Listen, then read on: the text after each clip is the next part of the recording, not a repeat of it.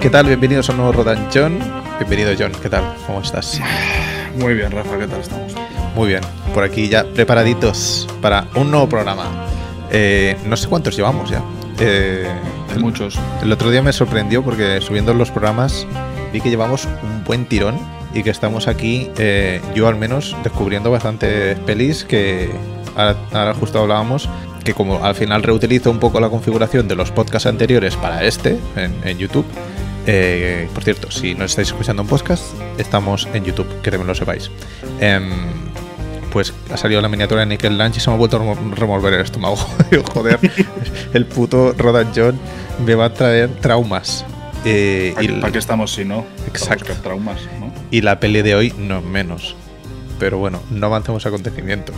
Por el momento vamos a pinchar la cartela de LCA para hacer un poquito de tipo mientras entra aquí todo el personal. Que para que no lo sepa, es un informativo que sale cada viernes en Spotify, iBox y Google Podcast con los estrenos más destacados en salas y plataformas de la semana. LCA es un podcast informativo dirigido por un servidor y producido por 35 milímetros. Te traemos cada semana los estrenos más destacados en salas de cine y en plataformas de streaming. Puedes seguirnos en Twitter, TikTok e Instagram para estar a la última y escucharnos en Spotify, iBox o Google Podcast.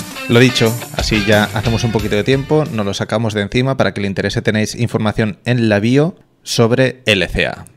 Hoy nos toca hablar sobre Beginning, que es una película de DEA.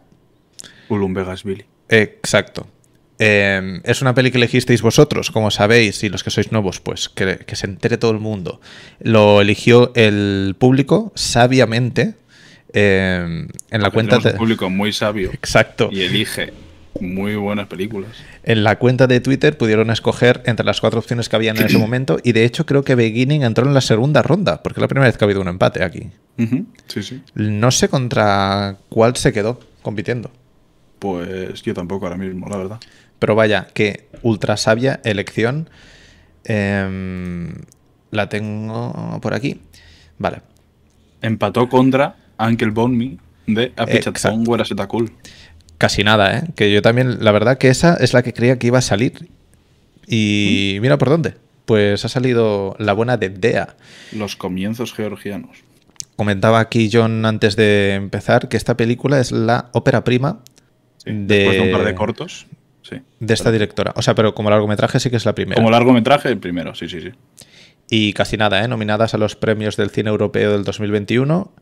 El premio Free Pex, ¿es, es Free Pepsi? ¿Se pronuncia? Fi- sí, Firpetsi, ¿no? Sí, el premio de la crítica. De Toronto en el 2020 y en San Sebastián, Concha de Oro, dirección, guion y actriz. Sí. En la, la- única en la, histo- la única en la historia en ganarlo, En la primera peli. si no me equivoco. Casi nada, ¿eh? Sí, sí, una película que fue seleccionada en Cannes, eh, pero no sé, este es 2020. Hay que recordar que también tiene, es de la época de la pandemia Hmm. Y no se hizo Cannes ese año, pero estaba seleccionada para el- la sección oficial, si no me equivoco. Así que vaya peliculita que se llevó San Sebastián. Bastante, bastante increíble y bastante increíble que esta sea eh, la primera película que saca esta mujer. El largometraje. O sea, puedes hacer cortometrajes que meterte en una peli es otro. es otra liga. Sí. Pero bueno, ahora nos lanzaremos a hablar de la peli. Que por cierto, he visto que también se llama Au Commencement, que imagino que debe Sí, ser en francés, ¿no? Sí. Vale. Sí, el, el- el comienzo, ¿no? El commencement creo que es el comienzo. Sí. Así, haci- haciendo traducción de, de cualquier persona que ha visto tres partidos de la selección francesa, ¿eh? Au commencement. comienzo. El comienzo. Muy bien, pues antes de empezar con Beginning, vamos a eh, soltar las cuatro películas que tendréis disponibles en la cuenta de Twitter para votar para el próximo programa. Que esto ya será dentro de dos semanas, recordemos. Sin- Si no pasa nada, eh, dentro de dos domingos nos volveremos a ver. Esto es el día 11 de diciembre. Así que hemos preparado cuatro opciones bastante frescas. La bueno, frescas, son de los 40. Bueno, sí. frescas de, de calidad. Calidad son frescas. Sí, eso sí, eso sí. De- eso sí, son de los años 40, o sea que ya tienen unos añitos. La primera de las opciones que tenemos son Los niños del paraíso, Les enfants du paradis, de Marcel Carne. Qué francés, ¿eh? Calidad, calidad máxima. También de, de ver la selección, no lo único que sé. Sí, claro. Eh, esta peli la podemos encontrar en... Filming. Perfecto. Pues esta es la primera de las alternativas. La segunda es eh, Primavera Tardía. Si no me equivoco. Sí, de, de Ozu. Sí, es que he, Ozu. he puesto el póster en japonés. Entonces he visto el póster Ah, y he dicho, mm, Muy bien. ¿era Primavera Di- Tardía? Dilo, dilo en japonés, venga. Eh, primavera, primavera Tardía. También en acento francés, porque es, tiene muchas influencias. Eh, Sí, Ozu, cine de Yasuhiro Ozu, casi nada, ¿eh? Ujú. En Filming también. También, sí, sí. En Filming. Filming, oye, nos podrían poner aquí el partnership, ¿eh? Filming. Sí, sí, sí, claro. Se podrían enrollar. Eh, no, eran, no, eran, no eran imprescindibles, creo que se llamaba. O no fueron Sí. imprescindibles. No fueron imprescindibles, no eran imprescindibles. Con Robert Montgomery. Depende, depende de dónde, aquí o en Murcia. Eh, una peli de John Wayne. Eh, perdón, John de John Ford. Con John Wayne Pero y Robert Montgomery. está John Wayne. Exacto. Es. Con Donna Reed. Y también disponible en Filming, entiendo. Ajá. Por Sí, sí. supuesto. Y La Tierra Tiembla. tiembla. Ah, es que, claro.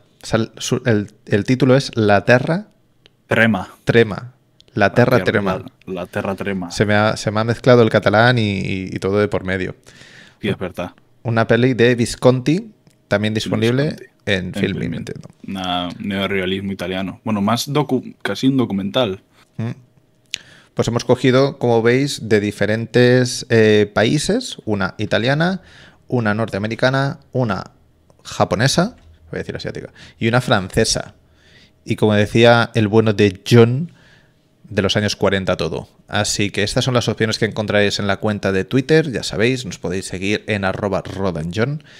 En Twitter en particular es donde estamos más activos, es donde están todas las eh, encuestas para que podáis elegir las pelis de la semana. Y mucha suerte a todas las pelis. Elegid sabiamente. Tan sabiamente como The Beginning. Eh, justo hablábamos también antes de que yo la vi antes de ayer, el día el viernes, que fue el día eh, contra el día del fin de la violencia contra las mujeres, creo que se llamaba así el día, Día Internacional. Y y hostia, perfecta para ese día. Yo, desgraciadamente, perfecta para ese día. Yo no sabía bien de lo que iba. eh, de hecho, no había leído absolutamente nada sobre ella y me pegó una torta increíble. Em, empezaremos hablando por el principio. Eh, Sí, sí. yo pensaba que iba a ser una película de slow cinema cuando empezó. Más. ¿Cómo decirlo? Menos contemporánea.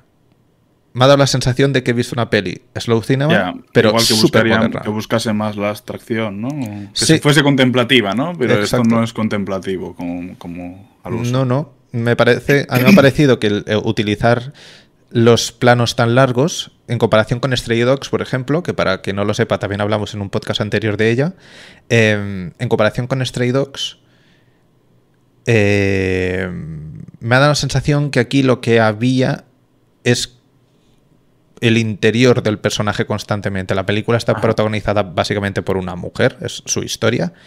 Eh, y, y se, a mí me daba tiempo a, a leer lo que estaba pensando ella, a leer cómo se estaba sintiendo. Y, y creo que al final eso solo, solo se puede hacer de dos maneras. O diciéndolo explícitamente de me ha pasado esto y me siento así, que sería un poco cutre. O dando todo este espacio de tiempo para leer cómo la actriz lo dice todo sin decir una puta palabra. Es una locura. Em, y justamente era eso lo que has dicho tú, que no, yo no había encontrado el, el término. O sea, es una peli de slow cinema no contemplativa. Sí, En- es, es. es bastante clara, es bastante explícita desde el principio, me da la sensación a mí al menos. Sí, sí, eh, yo creo que desde el primer momento sienta las bases, ¿no? Creo que pocas películas contemporáneas y en general eh, siguen a rajatabla los, los términos que marcan desde un principio, ¿no? El espacio dramático, eh, la, la narración y, y sobre todo el, el tema y, y no cagarla en montaje es muy importante y creo que en esta película se, nota mucho el, tratamiento que tiene todo, ¿no? O sea, el, juego con el fuera de campo, mm. toda esa violencia implícita en, la imagen y en el, ambiente, ¿no? Solo, solo basta con, con una buena descripción de lo que es ese mundo en, los primeros 8 o 10 minutos de plano, ¿no? Que son dentro de esa iglesia de los testigos de Jehová, que, se nota prefabricada y que no debería de ser la primera vez en la que unos extremistas atacan a los testigos de Jehová. Eh, creo que se nota implícitamente cuál es el terror en el que está bien la mujer y ya en un lado aparte la religión, porque creo que la religión es gran parte del problema de todo, de todo esto. Bueno, al final es el, es el inicio de todo. El hecho de que ataquen ese, lugar que dices tú, eh, artificial, aislado, en medio de la nada. Me, me, dio la sensación que era como cuando llegaron los colonos a América y plantaron ahí la cruz, ¿sabes? Como en medio de esto vamos a nosotros, lo que sea. No, no es el epicentro de la película, no creo que tenga... Eh, no, no, creo que sea eh, tan, tan destacable eso, pero sí que creo que es como, como importante ver que están como de ocupas, para que me entiendas, como que no es el sitio donde deberían estar y por eso les atacan. Eso es lo que se puede llegar a deducir o a interpretar porque tampoco queda muy claro. Pero que arranque así. Yo me llevé las, yo literalmente me llevé las manos a la cabeza cuando cayó el primer cóctel Molotov, porque no me lo esperaba en absoluto. Es un, es un shock, ¿eh? Yo, yo además la vi en salas en 2020, con la mascarilla puesta. Yo entré en la sala sabiendo que lo que había ganado y todo, y yo pues, fui a, ver la película y, ya estaba extrañado desde un, desde un inicio viendo la peli, un plano muy largo, mm. Mm, con, una, con una altura, porque creo que es muy importante la altura que tiene la cámara en esa primera, en esa primera imagen, con una altura en la cámara que incomodaba porque eh, miraba más al pecho mm. de las personas que, que a la cabeza, ¿no? Enfocaba mucho más lo que es la cabeza del líder desde la lejanía y sobre todo las ventanas y las dos puertas. Y cuando yo estaba allí sentado con mi mascarilla en la sala durante 8 o 9 minutos largos y de repente lanzan dos cócteles Molotov dentro del, del lugar, los incendian y los encierran, Buah, dije, esta película va a ser un viaje. O sea, esto va a ser algo heavy. Y me pasó el otro día también viéndola aquí. Lo que pasa es que el choque en el cine fue bastante más grande. Hombre, ahí con el sonido de toda castaña debía ser una locura. Yo a mí, ya te digo, yo me llevé las manos a la cabeza también viéndola en casa. Me pareció salvajísimo. Y cómo aguanta el puto plano, ¿eh? Sí, creo que es una cosa muy interesante, ¿no? El, eh, todo ese. lo que significa y, qué tratamiento o qué mirada tiene el plano hacia lo abyecto, ¿no? Hacia el terror y hacia, hacia la violencia. Y cómo cómo gira alrededor de eso la película sin caer en ningún momento en el cine de la crueldad, porque creo que hay mucho, mucha gente que la ha tildado de cine de la crueldad y creo que para nada es cine de la crueldad. Es más, creo que la escena más conflictiva, que ya llegaremos luego, que puede ser la de la violación, creo que era un, un punto en el que se tenía que incidir sí o sí en imagen, porque dejarlo fuera hmm. cambiaría mucho el punto de vista y sobre todo la, la mirada de la directora y, de, y del personaje protagonista sería totalmente diferente si una acción así se deja fuera de plano. Que el fuera de plano, ya lo iremos hablando, pero es básico también en la peli. Hay muchísimos momentos en el que suceden cosas fuera que están afectando dentro y, viceversa. Em, lo bueno, lo que a mí me fascinó del inicio sobre todo fue el segundo plano. Porque después de toda esa puta movida, que tú dices que dura ocho minutos y la verdad se me pasaron volando. Sí, ocho o nueve minutos. Yo, a ver, al ser la segunda vez que la veía, obviamente estuve muy metido en la película, pero como la tengo en físico, iba mirando en el Blu-ray solo para hacer mis cálculos mentales de cuánto era la duración del plano para poder hacer una comparación entre los planos violentos de la película, porque creo que eso es mm, destacable, muy a comentar, que los momentos de violencia explícita en la película son los planos más largos.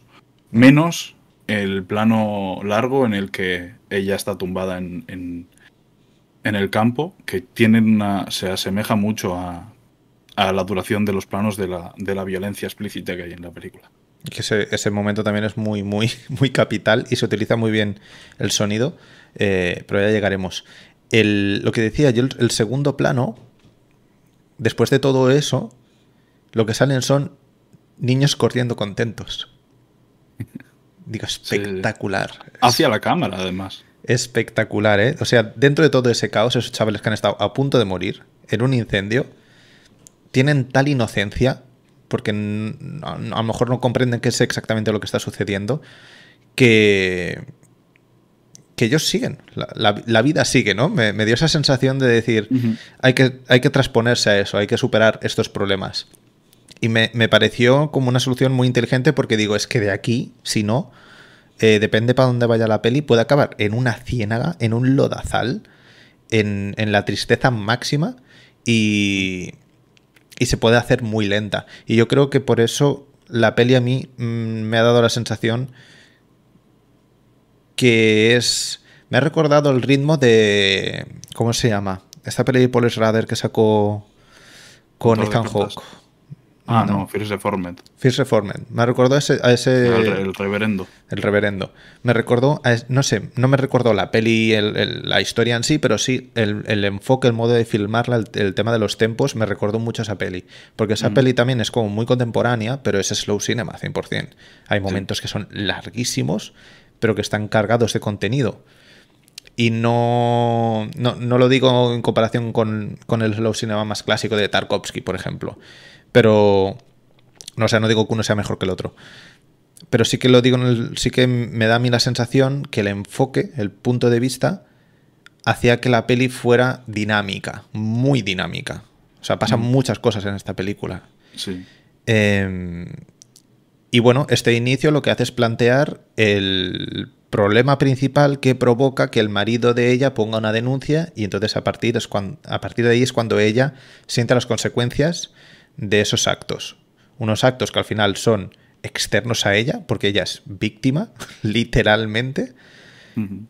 Es víctima de los que tiran el cóctel molotov y destruyen la, iglesia, o, como se llama el espacio, y es víctima de que su marido eh, tire millas por su cuenta y no la tenga en cuenta a ella. Y, luego vemos que es víctima de, otras movidas bastante más chungas.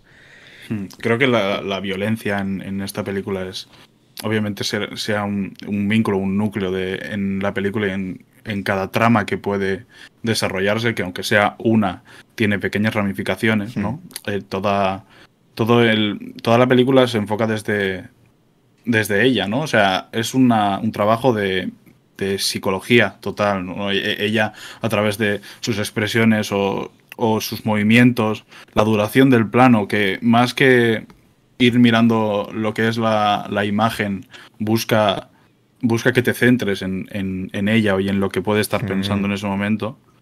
Creo que, que, que consigue separarse mucho de, de, todo lo que em, comienza siendo casi como una parábola eh, religiosa, ¿no? que, termina siendo casi una parábola bíblica la película como tal, con ese comienzo hablando de, la fe mm. y de Abraham y de, lo de que matar a su hijo, ¿no? Que enlaza directamente con el final de la película. Mm. Y de cómo el, mal tiene pinta. No, tiene pinta, no, es. Eh, va, va, junto al hombre, ¿no? Que es casi. Junto al hombre, no como humano, sino al hombre. Como género. Porque aquí, porque aquí va más al género que a, que a lo que es el ser humano lo que dices tú, que la religión a lo mejor no es el eje vertebral, pero sí que impregna toda la peli. O sea, constantemente la fe está súper presente. A los niños salen como dos o tres veces los niños estudiando la Biblia. Em, yo creo que ahí hay algo de crítica hacia la religión. O al menos yo lo interpreté así. Estás viendo la peli y hay mucha base religiosa, mucha fe, pero de repente la vida supera la fe.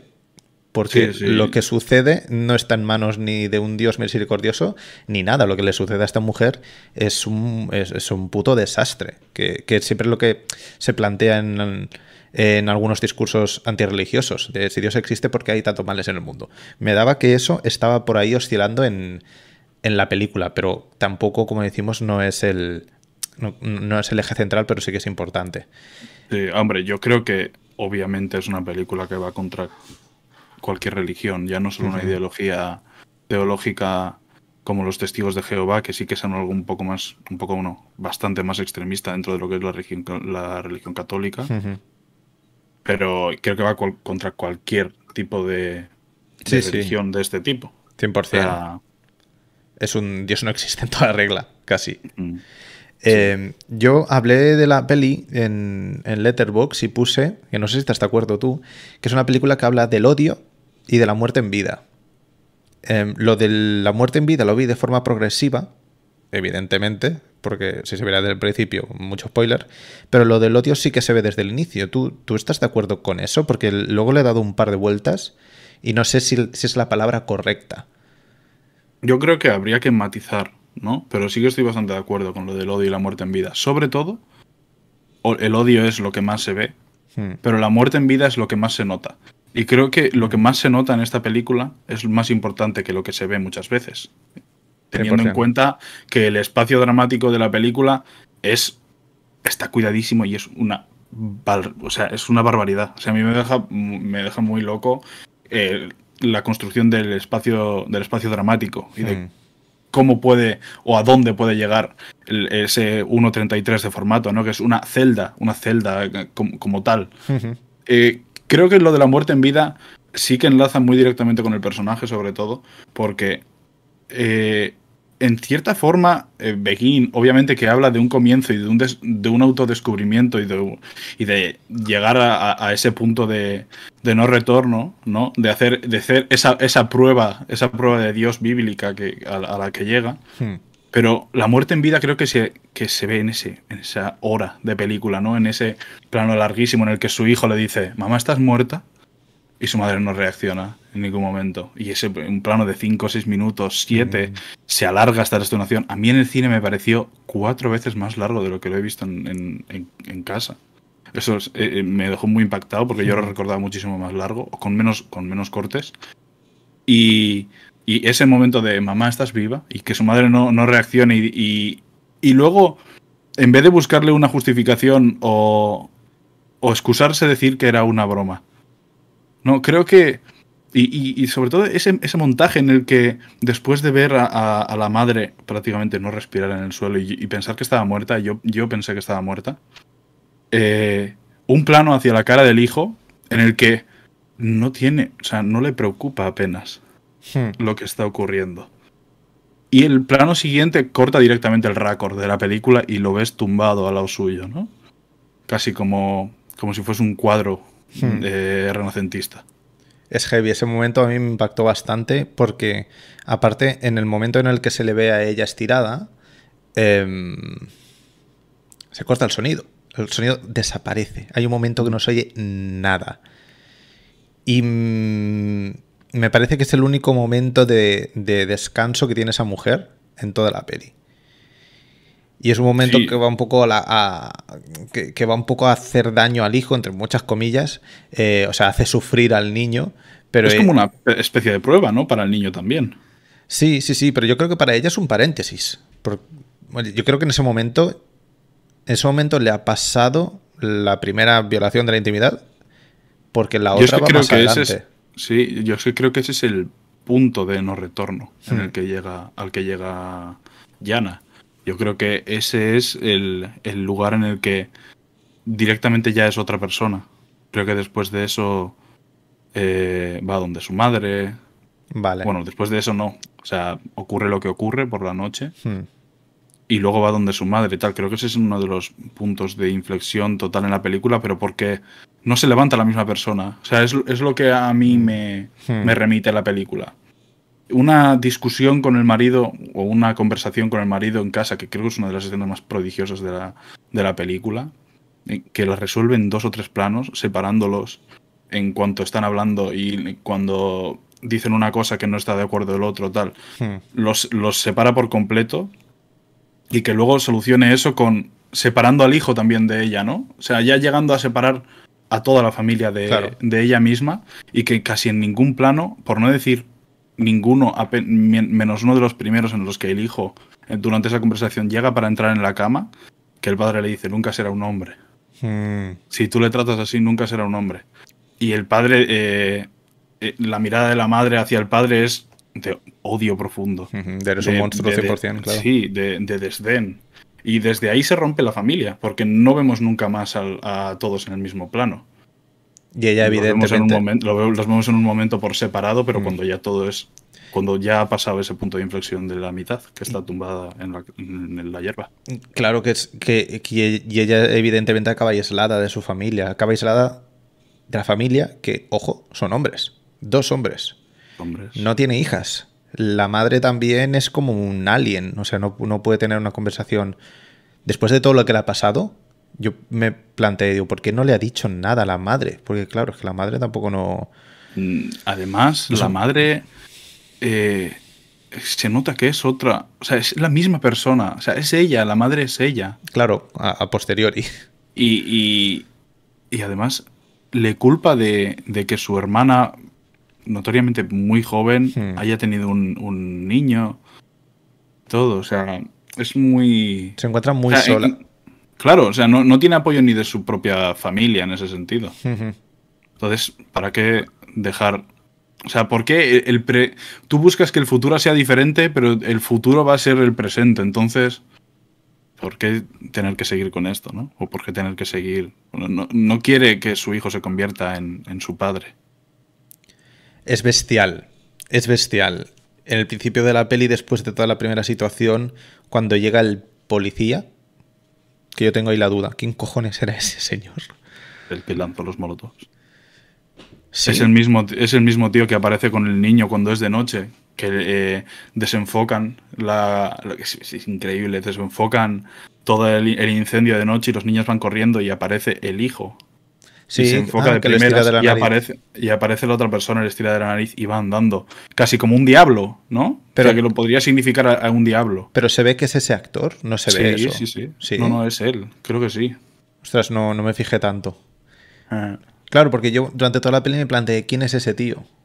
Claro, tiene bastante sentido, ¿eh? Que sea el que ha tirado Sí, los sí, cócteles. es él, es él. Vale, vale. Es vale, el, el- joder. el- el mismo tío que va a mirar el, el lugar en el que han estado luego y está con el hijo y tal. Vale, es la misma persona. Bueno, claro, entonces coge otra dimensión para mí ahora. Ahora que sé eso, para mí ahora coge otra dimensión el hecho de que vaya a, casa, a la casa de ellos. Claro, él, él dice que es un, Un un policía. detective, un policía. Y, y no. Y ahí es cuando pasa eh, el, La primera violación. el prim- exacto, el primer, el primer de los ataques sexuales, en el que me gusta mucho porque al principio están los dos sentados en la mesa y él se va del plano. Y parece que el lenguaje audiovisual, por lo general en el cine, nos ha dicho que cuando sales de plano desapareces, primero, y segundo, eh, lo que está en plano, lo que tiene más masa visual dentro de la imagen, tiene más poder. Y aquí, esta señora, con sus dos ovarios, dice, pues voy a hacer todo lo contrario y voy a hacer que el que tenga el control de la situación sea él, estando fuera de campo y obviamente sin estar visualmente dentro de, de la imagen, por lo que Claro. en principio debería tener menos poder. Y hostia, eso me sorprendió mucho, me pareció un- una apuesta súper valiente porque mm, es que es, es, es muy difícil que, o sea, es muy fácil que eso salga mal, pero ahí lo que le rema muy a favor en esa escena creo son otra vez los tempos. Y, Y las interpretaciones creo que también son Claro, increíbles. y que ella, es- ella está congelada, e- ella está muerta, ella tiene que hacer todo lo que dice él porque no tiene más alternativas, lo ha metido dentro de su casa. Es que es muy heavy, o sea, está en una Sí, sí. situación de vulnerabilidad máxima. Sí, yo creo que además eh, es un claro ejemplo de, del poder que tiene el hombre en el, en el mundo contemporáneo, ¿no? O sea, de, de cómo puede llegar a no, a no verse la... Mira, es que creo que puede encajar perfectamente, me ha venido a la cabeza, con lo que, con lo que pasó hace poquito con Amourant, Mm, Exacto. ¿no? O sea, es una mujer a la que se, al parecer se hipersexualizaba en, en, en Twitch y, y todo el mundo lo achacaba a que eso no, no estaba bien y tal. Y detrás de ella había un hombre Había que un- le estaba obligando a hacer eso. No se le veía en los márgenes de la cámara y detrás todo el rato había un hombre que estaba amenazando a esa mujer. O sea, enlaza directamente con lo que estamos viendo en, en esta escena. Es un hombre que está llevando a lo que se ve. es un tema estructural, digamos, de, de- Mm. de- de que hay un machismo estructural prácticamente en todo y de violencia, ya, ya no machismo, sino violencia hacia, hacia las mujeres. Claro. Sí, sí, sí. Y, y aquí lo vemos hasta el punto en que técnicamente la cámara, las pocas veces que se desplaza, en es- bueno, las pocas no, la única vez que se desplaza es para darle entonces el poder a él y aislarla a ella. Y ese momento en especial dije, claro, es que en el momento en el que ella no está en la imagen, deja de existir. Pero cuando él está fuera de la imagen, sigue existiendo el hijo de puta. Sí. O sea, sigue teniendo el poder y el control de la situación, a pesar de no estar en la imagen, y cuando se hace el paneo hacia la derecha, hasta que ella no vuelva a entrar al territorio donde está él, ella está invalidada. Sí, y, y además él eh, tiene un par o tres de movimientos de cámara muy lentos, ¿no? De 360. Ahí, eh, ese momento es uno de ellos, en los que cuando la mujer va a moverse al sofá, la cámara decide moverse antes que ella para poder enfocarla en todo momento. Exacto.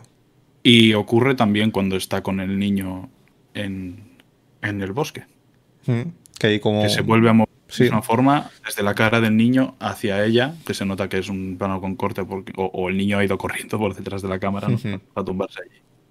Pero, pero trabaja de la misma forma, estando y no estando el hombre. Exacto. Está como siempre a los márgenes. El, el- el hombre, la figura masculina, la presión, que es lo que decías tú, el formato. Que no, no me- ¿cuál- qué- qué has dicho qué formato es? 1.33.1 Pues, cuadrado. pues los bordes de ese formato hay cuatro hombres. Es como si estuviera, Sí. pues eso, un- en, en- en cada, en cada punto de la imagen hay un hombre juzgando a esa mujer. Y Sí, es, una, salvaje. es una ¿eh? amenaza, es una, es una amenaza, en, es una jaula, es una jaula directamente. es, es- es bastante, bastante heavy. Porque es una peli bastante estática. Que lo que decíamos antes. mm, va todo muy por debajo. Porque ella no. O sea, lo, lo que está muy bien de esta peli es que todo lo que estamos hablando se explica mediante la dirección. No hay tantísimo texto. Y el texto No. que hay muchas veces es, es muy sutil. O sea, si esta peli, me lo pongo en el extremo más extremo, la viera un, un ciego y no tuviera como una narración de lo que está viendo en imagen, solo tuviera referencia del audio, eh, no se sabe lo que está pasando. Se sabe, a lo mejor en la segunda escena de la violación sí que es pues, se, se puede entender más, pero en la primera es todo muy sutil, pero a la vez muy explícito porque lo estamos viendo y como hay este distanciamiento, este distanciamiento em, a mí me parecía como una cosa súper alienígena, que no podía, no podía estar sucediendo eso, y menos en esa evolución de los hechos de que ella la ha dejado entrar en casa, se ha fiado de él. Hostia, mm, mm, me dio la sensación que si iba a la, a la policía a quejarse ya a decir lo que había pasado, nadie la iba a creer. Claro, fue y se dio la vuelta, no ni se preocupó en, en quedarse allí un momento más porque no iba a valer la, no iba a merecer la pena. Porque ella sabe que no va a encontrar una solución a eso, porque eso es así. Sí, y además sistemáticamente no se le hace caso a la mujer. O sea, es triste, pero es así. Es heavy, es heavy. Vale, va- claro, si fuese ahí le diría, no sé, eh, habla, habla con él. Si es que adem- adem- además le dirían eso, o le podrían decir tranquilamente, no te ha hecho nada. O tu palabra contra la Lo- suya. Lo has, deci- has decidido tú hacerlo, no sé, cualquier barbaridad. Es muy desgarrador, ¿eh? O sea, verlo así de una forma tan, tan frontal. Sí, además en ese entorno rural, ¿no? Que no Mm. en ningún momento da, da pie a nada, ¿no? ¿no? No es una ciudad, ni... Es un pueblo, un pueblo casi fantasma. Casi existen ellos, nada más. No, no se ve, se ve muy poquita gente. Es la ley de la jungla, prácticamente. Es como. me recu- eso me recuerda mucho a Asbestas. Que la peli funciona también un poco en. sin hacer mucho spoiler. En, ¿Tú la, la has visto? Sí, Sí, sí, ¿no? la vi en San Sebastián, sí. sí. Es, tiene esa tónica. Es decir, esto es la puta jungla. O sea, estás solo ante el Sí, peligro. bueno, es una peli, es una peli también en los márgenes, ¿no? Como esta. Exacto, exacto. Es una exacto. peli que esta es, esa es en, un- en Galicia, en, en las montañas, y esta es en Georgia, en las montañas, Hmm. y entre montañas, ¿no? Yo vivo en las montañas, podía pasar eso aquí tranquilamente, 100%. entre comillas. Sí, sí. De ahí sí que pasamos a. eh, al marido. Claro, el tema del marido Él va a poner la denuncia, él va a poner la denuncia o va a quejarse Bueno, a la que policía. pone- va- no ponen ninguna denuncia porque saben que ha pasado otras veces y no vale para nada. Él en realidad va- va a hablar con los otros altos cargos Hmm. de lo de los testigos de Jehová para que le den el dinero, para plantear el proyecto y que le den el dinero para que en un mes tengan otro local. Pero cuan- cuando, hay un momento que va a la policía, pero es después de, de la segunda violación, creo yo, ¿no? Después de, de la segunda vi- violación, que él vuelve a casa, dice que ya ha conseguido que le acepten el, Lo eh, lo de la iglesia. Y, y a la mañana siguiente, mientras ella se está acicalando, eh, escucha los audios de la violación esa. Exacto, entonces Que directamente le echa culpa a ella. Es O sea, le echa la culpa Uf, a ella. Ahí sí que me sentí mucha impotencia, ¿eh? Digo, no puede ser. No puede ser que este también. Digo, la, encima la va a zurrar. Digo, Sí. encima va a tener una mano larga el cabrón y la va a zurrar. Mm. Eh, después sí que va la policía a quitar la denuncia. Pero lo que dices tú, de entrada. De entrada, hasta él ejerce más violencia que, el, que, el- que los demás. Porque es el único momento en el que ella. O es el primer momento en el que ella se pone a llorar. De forma explícita ante la cámara. Sí, porque después de la violación lo único que hace es ir a ducharse. Se queda congelada. Y luego, y luego se va a la casa de su madre y bueno, eh, se nota ahí que se rompe un poco, pero en ningún momento creo que se pone a llorar. Yo creo que a llorar, llorar de lágrima, se pone a llorar solo en ese momento de la película. Bueno, sí, solo en ese momento de la película. Cuando ni su marido confía en ella. Sí. O sea, la primera opción es que eres culpable. A partir de ahí veremos. Explícame qué ha pasado.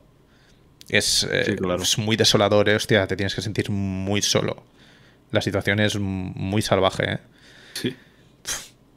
Eh, bueno, es que, es que aparte, claro, yo venía de ver Te doy mis ojos antes y como que ya llevaba la carga esa de decir, no confían en ellas, da igual, lo- da igual, te jodes, es lo que hay, hasta que la muerte nos separe. Es, es, es muy devastador. Em, pero bueno, volviendo a Beginning. Esta película, a lo mejor es una pregunta un poco tonta, pero ¿tú crees que esta película, tal cual está, la podría haber dirigido un hombre? No. ¿Por qué? Desarrolla. Pues porque nadie ha sufrido lo que ha sufrido la directora. Hmm. Y creo que no tengo que argumentar nada más. La, la visión de la mujer hacia, hacia lo que sufren ellas Hmm. siempre va a ser, bueno, muy pocas veces, no voy a decir siempre, pero casi siempre va, va a estar por encima de lo que pueda opinar un, un hombre. La mayoría de las veces una, un personaje mujer está escrito desde la mirada de un hombre, por muy buen personaje femenino que sea. Y eso, y eso se ha visto hace no mucho también. No puedo darte un ejemplo porque no me acuerdo ahora Ya, ya. mismo. No, pero bueno, Pero- el, el ejemplo está pero ahí. ocurre. El ejemplo está ahí la maternal, está ahí el agua. Mira, por ejemplo, Todas estas la maternal, películas- La maternal es una película que no la podría haber hecho un hombre, creo yo. Es importantísimo el punto de vista aquí. ¿eh? O sea, el Sí, conce- el- la el- dirección como tal. El punto de vista y, y sobre todo el tener muy claro qué es lo que quieres contar, porque claro. es que esta película se puede dar la vuelta muy fácil si no hace las cosas bien. Ya, ya, ya. Claro, hay que tenerlo en cuenta. O sea, esta película puede dar la vuelta. Pero en ningún ser- momento me dio a mí la sensación que resbalase, ¿eh? No, no, no, no resbala porque creo que tiene muy claro qué es lo que está haciendo eh, todo el rato y, y ya te digo, pocas pueden decir que su estructura eh, es acorde a las imágenes Hmm. y a la historia que cuenta. Ya te digo, eh, esto en manos de Haneke sería otra película. 100%. 100%. Pero Hane- Haneke podría tantearte con... No, o sea, a mí me gusta mucho Haneke, pero Haneke podría tantearte todo el rato con... A que le van a hacer algo todo el rato. Claro. Rollo, a que la ves desnuda y la violan otra vez. A que tal, no sé qué. Ya. Y es un juego lícito dentro de lo que puede ser moralmente la película, porque creo que en esta película no sería lícito. Yo te he dicho que creo que el, el, la el momento más eh, que más puede llegar a chirriar es que lo de la violación, pero es que es- si no se enseña la película no puede funcionar. No, no. Yo creo que por en parte por ahí. Y eso, que se y eso que es la escena que más se distancia. Sí, esa es la que está más lejos Si, diferencia. si ya es una película que está muy distanciada, es la que más se distancia. A lo mejor las del principio, cuando se ve el plano este general de la iglesia quemándose, son las que están más lejos físicamente, pero, Claro, esta, pero ahí, esta está pero lejísimo, ahí- es un plano claro, súper pero ahí abierto. todavía no es la protagonista no es la mujer ahí todavía, es el es la acción y el incendio. Pero cuando está con la mujer, Yo por eso te Pues- preguntaba sobre todo lo de lo de la dirección, el- el- la dirección femenina, para que nos entendamos en el mejor sentido de la palabra, eh, del punto de vista de una mujer narrando una historia de una mujer sufriendo esto. Porque eh, hemos, vich- hemos visto muchas películas en las que se expone una violación y podríamos fragmentarlas todas sin decir de quién es y se vería o Si se, es de un hombre de una se vería bastante evidente si es de un hombre o de una mujer, ¿eh? está de ejemplo e- este año mismamente hay un ejemplo muy bueno en Girasoles Silvestres. La, hay una escena de, de violencia de violencia machista Hostia, la, y joder, se nota se nota la ideología y el punto de vista de, de Jaime Rosales. Girasoles sea, aparte de que te guste más o menos la película, a mí me gustó, pero esa, esa escena puede ser, y, y prácticamente es, abominable. No la he visto. Vaya, a mí me venía a la cabeza. eh, irreversible. Me venía a la cabeza el irreversible, porque irreversible sí que hay distancia. No, hay- no, no, me voy a contradecir al instante. En irreversible no hay distancia porque le ves la cara a la actriz. Y, y eso es bastante. Hombre, estás persiguiéndola hasta que la violan y la Bueno, claro. se, se para. Que aparte, no, me referí. Sí, claro, es que el viaje es diferente. Pero aquí, la directora lo que decide es ponerlo ultra en la distancia, en medio de la oscuridad, al lado de un río. En el río, no al lado. o Bueno, sea, sí, están es dentro verdad, del río. dentro del río. Que el río. Claro, a mí no me parece baladí que, lo met- que meta esa escena allí, porque al final el río simbológicamente siempre es ese lugar que lleva a la muerte. El río siempre lleva al océano y lleva al mar y es el final. Em, Es, es un poquito lo que trata Elena López Riera en el agua también. como que es el último golpe que le pueden dar en ese lugar Sí. y de esa manera. Em, y esa escena también es. Ese, ese, ese tiro es largo de la hostia. Sí, sí, sí. Largo y. y, y duro de la hostia. Em, a partir de ahí. A mí me dio la, sensa- la sensación que era ya el último martillazo sobre el último clavo de la tumba. Pero creo que si la película no hubiera pasado por esa situación, hubiera podido acabar igual que como acabó la peli. Me, daba, me, me ha dado la sensación, ¿eh? No sé si esta escena era necesaria, para que me entiendas, para el desarrollo. O sea, se podría llegar al mismo lugar sin tener que pasar por, por la violación explícita. Em, bueno, violación explícita, Bueno, no, que porque ya- primero ya es una. violación. Exacto. Claro. Eh, pero la violación con penetración, para que nos entendamos, yo creo que lo primero ya es tan loco y me pareció que como que, que divide la película en dos. Que la primera parte, cuando está en la casa, es, un, es una violación que es muy psicológica, que es de que se te clava dentro y es, es- es dolor mental, para que nos entendamos, y la otra ya lo pasa a un plano físico. Las dos complementan para que al final la peli acabe como acaba y el personaje acabe como acaba, eh, completamente rota, porque el final de la peli es una locura, que ella esté sentada de espaldas, se gire y dije y diga, he matado a mi hijo y siga. O sea, eh, ahí ya obviamente se ha hecho un daño que es irreparable. Eh, no ella, sino le han hecho un daño a ella que es irreparable. Em, pero si no hubiéramos pasado a ese plano del dolor físico, ¿tú hubieras visto justificable que se llegara al extremo de, de, de matar al hijo? Mm, pues no lo sé. O sea, ¿crees que es necesaria esa escena? Hombre, es que hablando de necesarios es un poco controversial. Hmm. Eh, creo que ninguna violación en imagen es necesaria. Mm. Pero. Pero no me refiero a eso, ¿eh? me refiero para el desarrollo ya, ya, de la trama. Sí, sí, sí. Pero también creo que, que si la violencia no hubiese sido mu- más fuerte de lo que ya se había visto, el punto de no retorno que es eh, probar tu fe en Dios Mm. a través de matar a tu hijo, que es lo que ocurre al final de la película, que mata a su hijo, porque no quiere hom- hombres como los que, como los que, Como los que trata sí, sí. alrededor.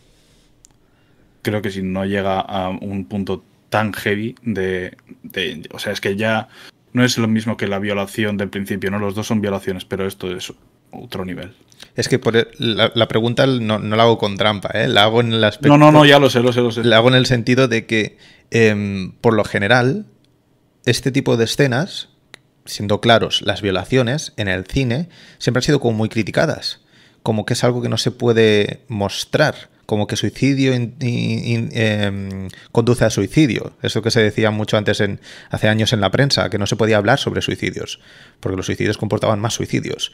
Y como que las violaciones en, en cine pueden traer como conductas perversas.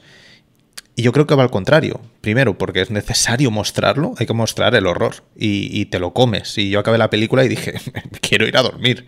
Pues te lo comes. Es el mundo que te- en el que te ha tocado vivir. Tienes que ver estas cosas para que sepas qué es lo que sucede. No, no, Hmm. no podemos estar todos entre algodoncillos. Y,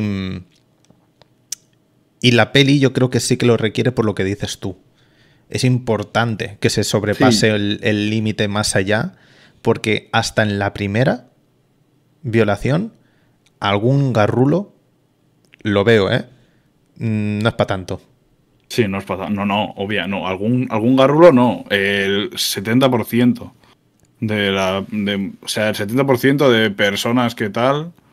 Que, que miran eso con, con ojos de duda siempre. Pero yo creo que eh, sin esto no, no repararía a su madre, no repararía a su familia y no repararía sobre todo a una cosa que me parece importantísima aquí, y es eh, ese relato de, de violencia sistemática en el que la madre cuenta a su hija como en un día de invierno su padre borracho, Es verdad. como cuando ella era un bebé y estaba llorando por la noche, tiró a su madre y a, y, y a ella de la casa para él dormir. Y ella se tiró toda la noche llorando en la calle mientras ella como bebé se lo pasaba bien. O sea, creo, creo que eh, son reflexiones a las que tienes que llegar desde un punto muy, muy límite. Sí, sí. No sé si los puntos, no sé si el punto límite es tan lícito como para que sea una violación así. Pero viendo el carácter de esa persona que es capaz de ir a la casa, a una casa ajena y, y allanar de tal forma la intimidad de la gente, es muy normal que, que llegue a esos puntos. Al final es un cazador también, ¿no? Que Sí. creo que es con lo que simboliza al final de la película. que Están de caza todos. Es un cazador. Ah, es verdad, claro, que al final se les ve a todos, claro, se ve todos los hombres eh, cazando, es verdad. Sí, Hostia, no, puede haber, hecho- no puede haber, no puede haber ac- eh, actividad más, más de macho alfa que coger una escopeta e ir a matar golondrinas. De dominador máximo, claro, claro. Claro. Ellos son los que tienen la, la batuta bien cogida. Es, hostia, es muy desgarradora eh, ver la peli porque no se queda en la peli. A mí es una, el- lo primero que acabé cuando, lo primero que acabé, la sensación cuando vi la peli y la terminé dije, es que no es una peli. es que lo duro es que no es una peli. Es un espejo. Y es una movida, ¿eh? Em, Sí, hay como, como detalle, no sé si te diste cuenta en, cuando estaban hablando madre, madre e hija y le cuenta todo lo que pasó con el padre y tal. La primera vez que se abrazan suena en la suena el latido de un corazón. no me he fijado. en la película suena el latido de un corazón, me di cuenta, y es creo que es el único momento en el que se puede ver el amor en la película y creo que es algo bastante joder, bastante triste, porque es una mujer que tiene una familia y un hijo y una madre con la que apenas parece que se hable y una hermana que parece que apenas se hable también. No, está solísima. Y- Solísima. Y hostia, y se dan el abrazo y, y suenan los latidos de un corazón. Y es muy breve, suenan dos o tres. El momento que dura el abrazo. Como un I feel you bro, ¿no? El meme ese de I feel you bro. ¿no? Sí, pero- entiendo, entiendo lo que pasó mi madre. Pero la madre al final, eh, aún así, está hueca también, ¿eh?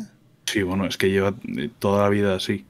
O sea, e- ella no se separó ni, ni hizo nada. O sea, esperó a que muriese el marido. Imagínate lo que pudo llegar a sufrir. Si cuenta eso como una anécdota medio graciosa porque veía a su hija bebé pasárselo bien, pero es Mm. que es una persona que llega borracha a casa y la tira porque está llorando el bebé. Las tira nevando en Georgia Hmm. en Navidad. Yo, cuan- yo creo que la escena de, de la madre, porque recordemos que en la escena de la madre sale la hermana, que creo que es la hermana, ¿no? La hermana pequeña. Hermana, sí, sí, sí, sí. Eh, creo que esa creo que esa escena es muy necesaria para darle eh, colectividad al, al relato. Es decir, esto se podría quedar por- en, en comparación con Te doy mis ojos que la vi justamente antes. eh, una cosa que, que he visto comparando las dos películas es que en Te doy mis ojos se reduce a una situación muy particular de una pareja. Y en esta peli, al meter esta escena, que luego en Te doy mis ojos, obviamente, eh, entiendes que no es un caso aislado, ¿eh? Pero esta peli de forma explícita te dice, esto no es un caso aislado.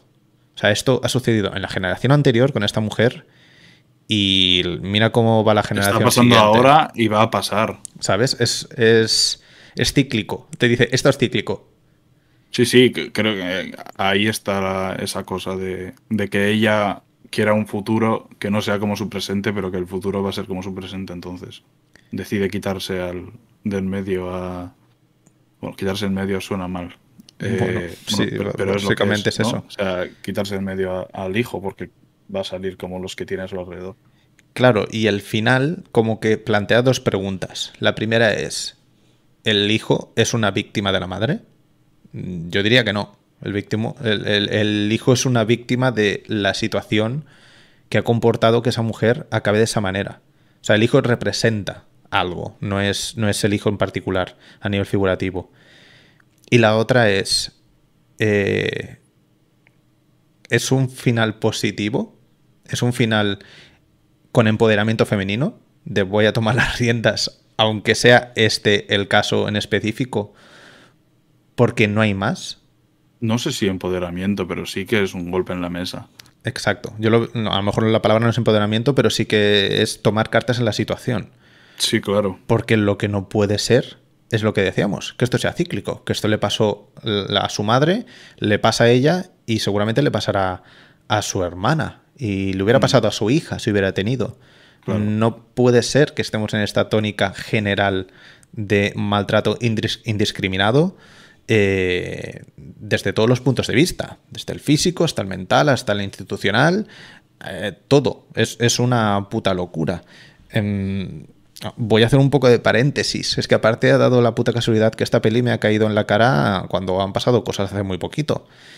Eh, el tema de la campaña que ha salido del Ministerio de Igualdad. Que ha habido tanta polémica porque han habido dos en particular que se han sentido muy atacados. Eh, estamos hablando de que se están cargando a las personas, a las mujeres. Se están cargando de forma sistemática y mm, muy salvaje. Eh, ¿tan, ¿Tan jodido es que te ves reflejado? O sea, al final el motivo de la campaña era ¿quién? Yo no, yo no soy, yo no soy así, yo no hago estas cosas. Eh, la película lo que dice es que aunque no seas tú, en parte tienes cierta responsabilidad, ya sea por no actuar ante eso o obviamente tomar cartas en asunto yo, y, y yo creo que va más, yo creo que va más por la responsabilidad, por la responsabilidad que por el señalamiento. No, no, por eso. Que el tema es que la campaña se ha tomado como un señalamiento y la campaña no va de eso. La campaña ha tomado eh, pues ciertas cosas que suceden y suceden de forma muy pública y, y están diciendo esto está mal. ¿Os estáis dando cuenta al menos? O sea, es una conciencia individualizada de cada uno de decir, vale, hay, hay- hay que, hay que cambiar muchas cosas. Y la película yo creo que en ese aspecto hace un poco lo mismo. Porque sí que el, el final podría dejar. Es que, claro, hay muchas interpretaciones. Porque en el final alguien puede entenderlo como que se ha vuelto loca. Que es peor aún. Me parece aún más violento que la gente pueda llegar a esa reflexión. De decir, encima de todo lo que le han hecho, piensas que es una loca y piensas que es una psicótica. O sea, eso me parecería ya como. Que no me parecería no, no, no, no me parece raro que la directora no quiera eso en parte, para que vea que la violencia, el espectador, el espectador vea que la violencia no se ha quedado ahí en la pantalla, sino que la Bueno, está que- haciendo él mismo. Y, y que la violencia engendra violencia. Claro, claro.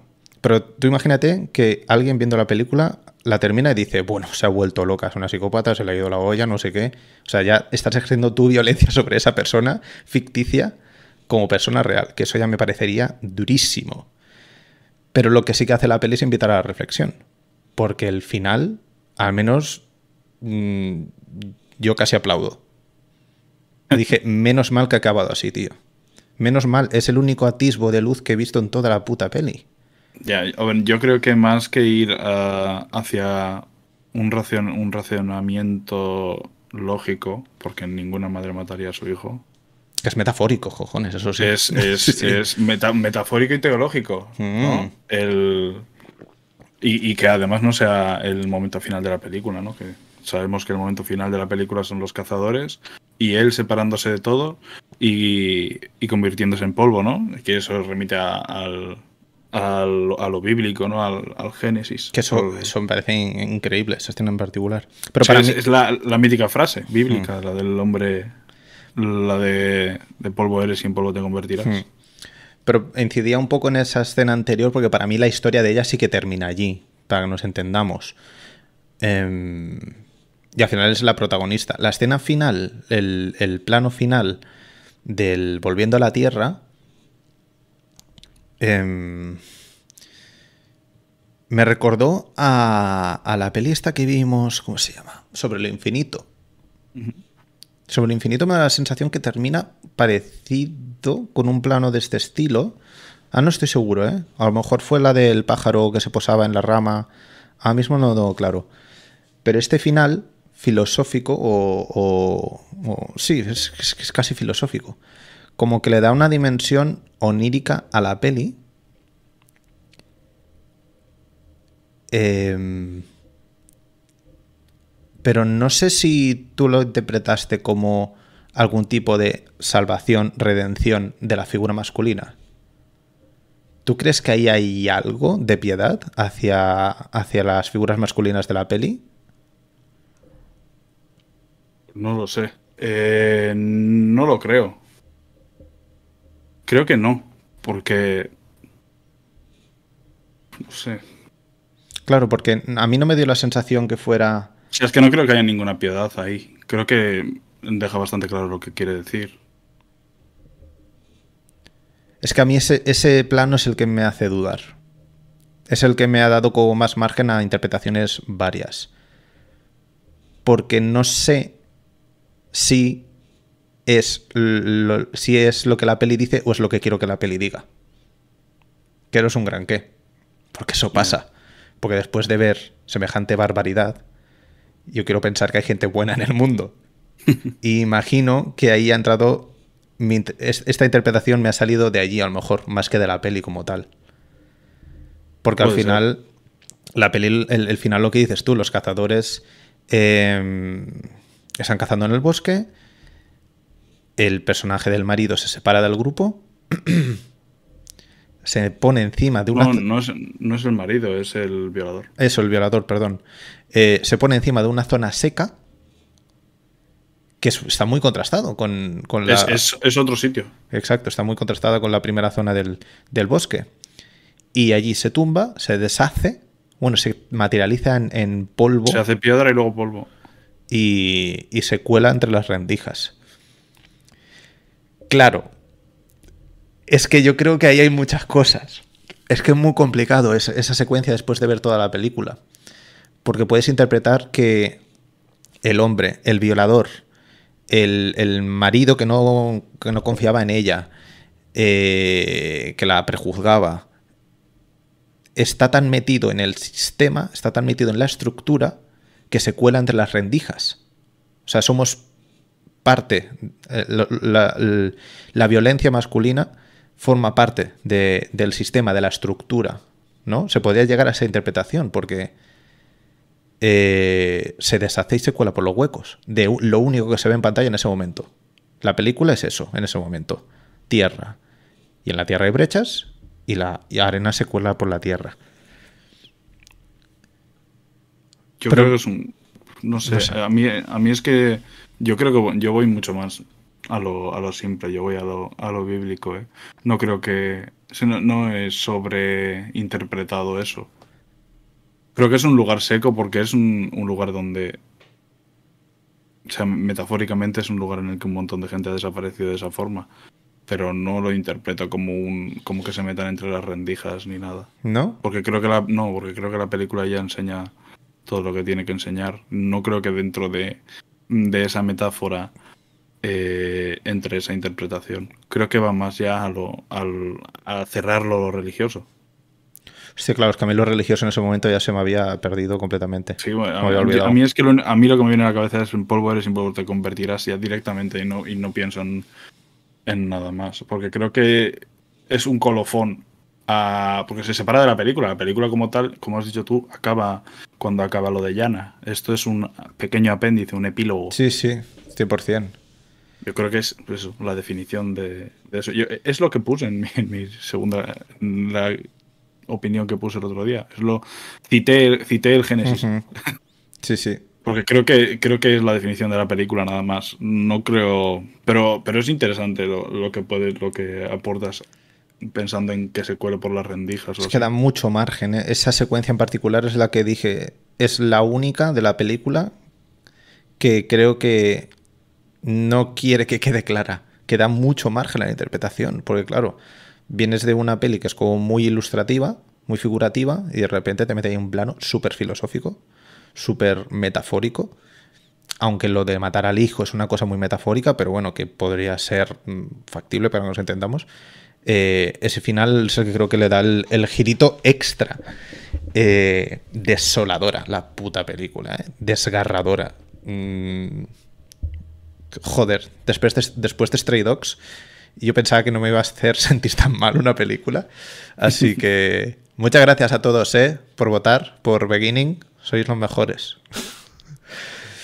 Mm, bastante salvaje, tío. No sé. Eh, lo que decía, yo me quedo con que la peli, para mí al menos no se queda en una peli. Y eso me, me destrozó un poco. Y hablando de ella ahora me ha destrozado también un poquito más. Es de lo que se trata un poco el cine, ¿no? Claro, pero es eso. Pero es que no todo va a ser superhéroes, tío. Es que hay que pasar por aquí. Mm, nos ha tocado este planeta. Este, esta, cosa, esta cosa extraña en la que hay cosas muy positivas y cosas muy negativas. A Black Widow le pasan las mismas cosas, lo que pasa es que no se las enseñan. Y eso es peor. Hostia, es verdad. Es verdad. En Black Widow la vemos. Hostia, eso, eso daría para. Eso daría para debate, ¿eh? Eso daría para debate de por qué nos... Bueno, sí, sí que se entiende por qué no lo muestran, porque no es el tipo de, producto que tú quieres ver cuando... no voy a ver explosiones y hey. Claro, claro. Pero hay que saber que en el mundo, pues, están hay una violencia contra las mujeres de forma muy explícita, se las cargan cada dos por tres, y a lo mejor las explosiones, pues, están bien un ratico, pero hay que reflexionar un poco sobre la vida y lo que nos rodea. Eso estaría bien. Estaría como mínimo interesante. Pero entiendo que también pues hay gente que no ve cine para sufrir. Nosotros somos así. Nos va, nos va ese rollo, el cine sesudo, cine duro y buen cine, porque hemos hablado mucho de la película eh, en cuanto al contenido, lo que explica y lo que, lo que nos ha marcado. Pero hay que decir que técnicamente la película no tiene nada. Mis cojones 23. La película técnicamente es una salvajadísima. Sí, no, es un prodigio. Y que sea la primera película, el primer largometraje, a mí me parece una ida de olla. Me parece que no es. La palabra genialidad se utiliza mucho y no creo que a lo mejor sea la palabra aquí, pero tienes que ser muy virtuoso. Yo creo que la palabra es virtuoso. Tienes que ser. Palabra, son tres palabras: obra maestra, iniciática. Es que es una locura, es que la primera película, ¿eh? Que no tiene ningún tipo de sentido. Que es muy loco. Es increíble que, los grandes nombres que podríamos venirnos a la cabeza genéricos de Quentin Tarantino, su primera película no es tan buena, cojones. Ha sacado muchas pelis buenas después. Y yo soy ultra fan, ¿eh? Y me flipas todo su cine y Reservoir Dogs es de mis pelis favoritas. Pero si las comparas con las demás, hostia, tío. Mm, tela. Yo no sé dónde puede llegar esta mujer, ¿eh? Pero tengo muchas ganas de ver por dónde tira. Sí, yo también, la verdad. Eh, Vamos a recordar un poco las pelis que tenemos para la semana que viene. a ver, a ver cómo está el panorama.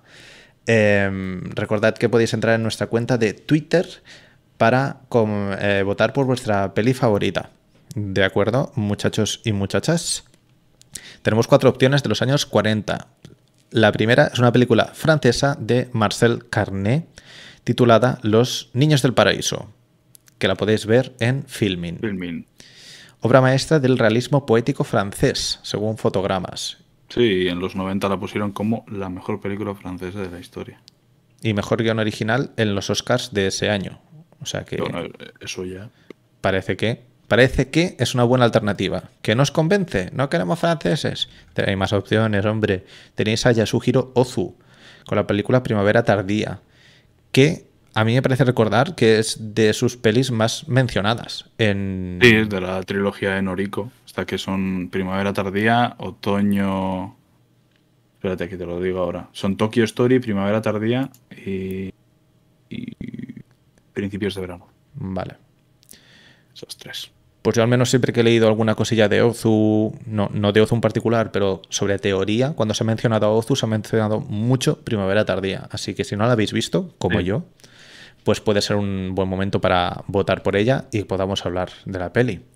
Si no, si queréis iros a los United States of America, tenéis una peli de John Ford titulada Ellos fueron, ellos no fueron, ellos fueron prescindibles. No eran imprescindibles. No eran imprescindibles con Robert Montgomery y John Wayne y Donna Reed. Que qué manía de poner los nombres tan grandes a ellos y a ellas no, ¿eh? Una época en la que casi los directores también salían bien chiquitos, ¿eh? En los pósters. Los directores tienen muy poca importancia. Bueno, dentro de lo que, lo que es todo. Y de repente, corte A, ahora como que las pelis es la peli de Ari Aster. Ya no sale a veces ni el, ni el título, ¿eh? Sí. Qué cosas tiene la vida. Y la última de las alternativas, cine italiano del señorito Luchino Visconti, La Tierra Tiembla. Tierra Tiembla. Disponible también en Filmin. Recordad que podéis entrar en nuestra cuenta de Twitter, votad por una de las propuestas, la que más os venga en gana, y en dos semanitas pues estaremos aquí charlando sobre una de ellas. Eh, a ver qué tal. Espero que, espero que nos deis un poco de divertimento. Divertimento con pelis de Ozu. Que bueno, yo qué sé, es que nos, hemos comido dos guapas, ¿eh? Al menos menos Naked Lunch. No es, pero. No, no, digo, divertimento de, crueldad. Cine de, el cine de la crueldad que decíamos que para, mí, para mí no es cine de la crueldad, ¿eh? Em, ni Beginning ni Stray Dogs. Pero son pelis que te dejan hecho papilla papilla máxima. Mm. Entonces, una de cal y una de arena, si puede ser. Y si no, pues dos de cal, que, para eso estamos. Estamos a vuestro servicio. Eh, pues beginning, no sé si quieres añadir alguna cosita más. No, eh, que muy atentos a, esta directora y no hagáis caso a Carlos Bollero. ¿Qué dijo este hombre? No quiero saberlo. Uh, no, no, no lo leas, que no hace falta. se, fue, se fue de la sala a mitad de película. Eh, a ver si será como Pablo Motos, que se ve reflejado. Si sales de la sala, eh, mal asunto. Que no es tiene de Haneke, que busca echarte de las salas este, ¿eh? Este te busca reflexionar. Lo dicho, chicos, nos vamos con esta pullita a Bollero. Muchas gracias, John, por estar ahí siempre. Y nos vemos en el siguiente. Hala, a cuidarse y a disfrutar de lo que os quede de Mundialito. Venga. Saludos, chao, chao.